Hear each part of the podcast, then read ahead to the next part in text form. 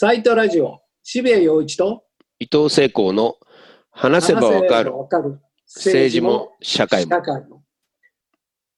堤豊さん、えー、2回目の登場になるんですけれども、うんあの堤さんのその感染症大全の中で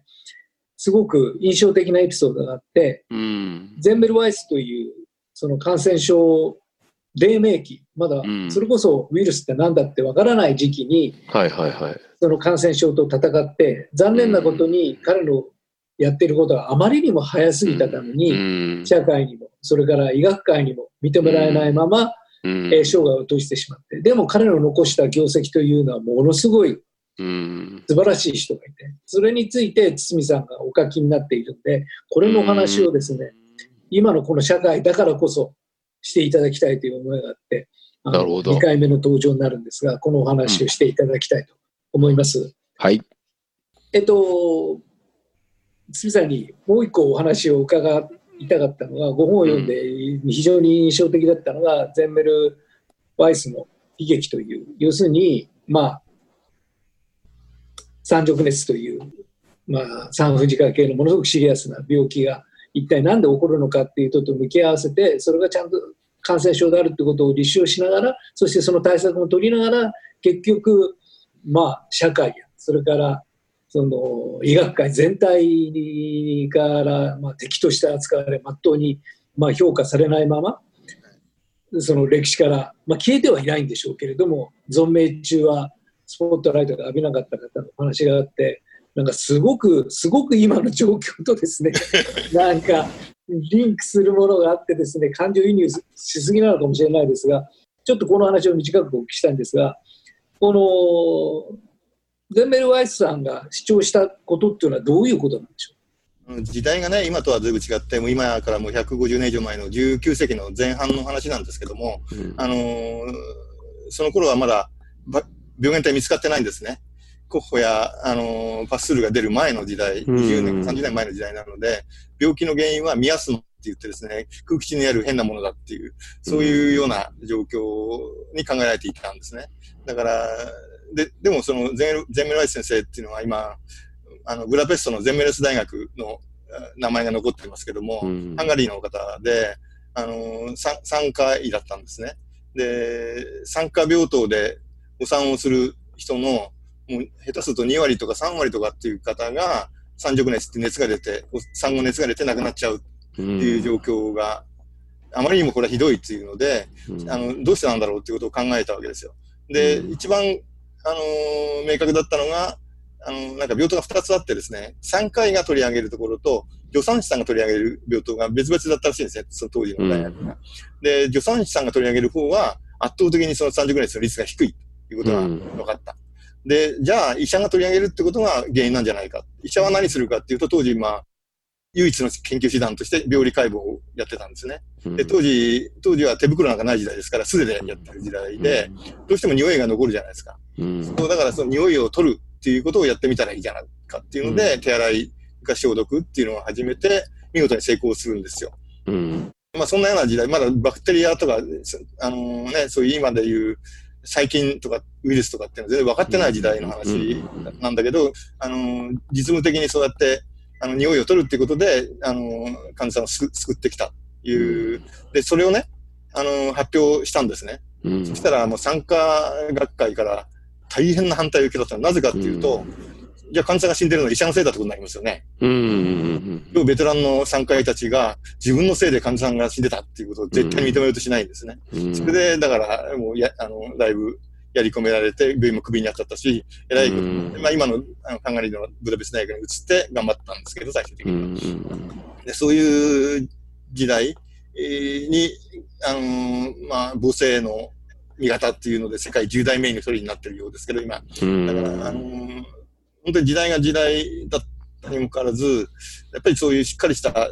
業績を残した人を評価できない医学会っていうのがうん当時もあったし、今もあるかもしれませんけど、うんあのーすごく残念だ、かわいそうな話ですよね。うんでですから、うん、はい、どうぞお願いします。面白いのはね、あの、最初は遺体、死体にいる何者かだろうと彼は思ってたんですよ。うんで、だから生きてる人の注意はあまりしてなかったんですね。うんそしたらある時、あの、さ、あのー子宮頸がんの患者さんも一緒に入院していたらしくて、その患者さんからまず内診内診を始めて、それ以外の参加のあのお産の方の内診をしたところ、10人中9人30秒で死んじゃったみたいなことがって、すごい批判されたらしいんですけど、その時に初めて彼は分かって、この変なものっていうのは痛いだけじゃない。生きてる人にもいるんだっていうので、生きてる人にやるときも手洗いするようになったし、それからやっぱりいろんなメスとか、いろんなあの道具も消毒するようになったっていうので、今に、今行われている消毒ですね。あの、洗浄と、あの、それからまあ消毒薬によるっていう、この物理的なあの消毒と科学的な消毒っていうのが、彼によって確立されたっていう。ああ、すごい。今リス、リスターっていう人が有名で、リステリンとかなってますけど、はいはい。それよりだいぶ後のリスター、イギリス人のリスターの方がずっと有名なんですね。うーん。エメル・ワイスはそれより前のいあのイギリス系の人じゃないし、あの、うんハンガリーの人だし、なるほど。差別的なえことになったみたいですね。はあ。で現実的にねゼンベルワイスがやったことによって本当にあの妊産婦の死亡率はどんどんどんどん下がっていって最終的にはあの王によるとゼロになったっていうすごいなぁと思うんですけれども。一つはあのそれをろ論文、学会発表とか論文を読んだ産科医たちが、うんや実践するわけですね、そのことを。うんそうすると、うん本当に死ななくなっちゃうんですね。そうすると彼らは気がつくんですよ。やっぱ俺のせいで死んでた死んでたんだ。あ。で、産科医がたくさん自殺したみたいです、当時。はあ、そうなんだ。うそうわいう歴史もあるみたいで、だから、ででも学会はがんがんとしてあうんの動かなかったみたいですけど、あの個人でそれを心ある医師たちは自分のせいで患者さんが亡くなったってことに気がついたときに、たくさんの方が自殺したみたいですね、う本当に。ん。あのだからやっぱり切腹みたいなもんですね。武士の切腹みたいな。なるほ。ど、なるほど。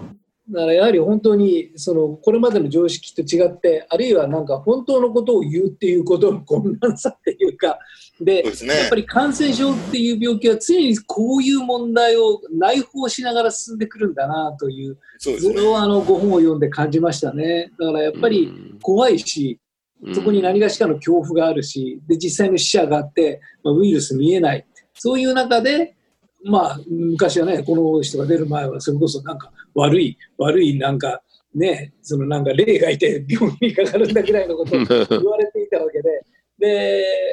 やっぱりそこを乗り越えていくことってすごく大切でバカ野郎今そんなことあるわけねえじゃねえかって言われるかもしれないですけれどもいやいやいやいややっぱりなんかその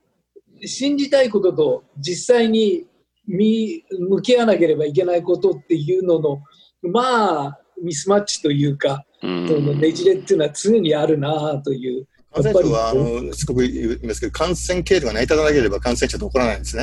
はい感染経路を立てば、あの、感染を防げるんですよ。はいだからさっきの遺体の話じゃないですけど、感染経路が成り立たなければ絶対移らないので、あの、はいウイルスはそこにいたっていいんです。さんあの、もらわなければいいんだから。だからあウイルスがあ、いや、バクテリアがいることと感染することは全然違う話なので、なるほど、確かに経路。が成り立つっていうことが大事。だから、その、あの、ゼンメルワイスの先先生も自分の手にあのバクテリアをつけてしまって、他の人に移したから、弱ってる子宮に移しちゃったから、戦略が起こっちゃったんですけども、うんでそういう、それをしなければ移らないわけですよ。うん。菌はいるんだけど、いたっていいんです。うんあの、うんそういう、広げなければ、感染経路成り立たないんですよ。そうかそうか。まあ言ってみれば共存してるってことですもんね。そうです、そうです。うんで。それはあのゼロにはできないので、ゼロにできたのはうん天然と天然とウイルスだけですから、今まで、あの世界で。あだからそれ以外はもう、ウイルスやベベクテリアや寄生虫などとは、こう、共存しなきゃいけないし、うん。少なくともその感染経路を断つことで、いろんな病気を防ぐことができるんだっていうことを私の感染対戦では一生懸命なるほど。強調してい、や、あの、重性感染症もまさに性感染症とかですね、寄生虫もらうのも、みんな同じで、こんなことしたから、こんなもの食べたから、こんなこと、こうん。んなとこ行ったからって、こういう、で、それしなければ移らないわけですからね。でそういうことをやっぱりし知る。で、その知ることがワクチンみたいに働いて、あの、感染を防ぐっていう。なるほど。知識はワクチン。ンだ。知識というワクチンっていう。そうだ知識という名のワクチンっていうね。なるほそういう、ど。そういうアイデアであの本を書かせていただきました。ああ、すごい。それは確かに、すごい、あの、重要な言葉お金だ。かからないので、ただでできるので、本当ですね。まあ、1800円はお金かかりますけど、あの本買っていただければ。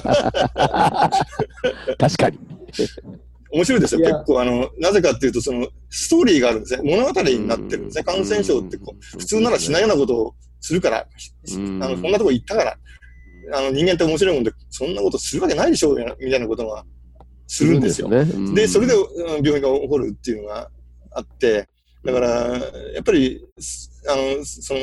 ストーリー性っていうんですかね、物語性っていうのが、すごく面白いしは申し訳ないですけども、あの、そこから、あの、学ぶことができるなってなるほどいう。。まあ、っていうか、あれですよね、人間と共にあるから、人間性みたいなものがもろにウイルスを追ってると出ちゃうってことですね、これ。まさにそうです。うん。わかりました。いや、あの、大変大変、あの、ごあのね、著作も面白かったですけど、お話も非常に興味深くて、うんありがとうございました。ありがとうございました。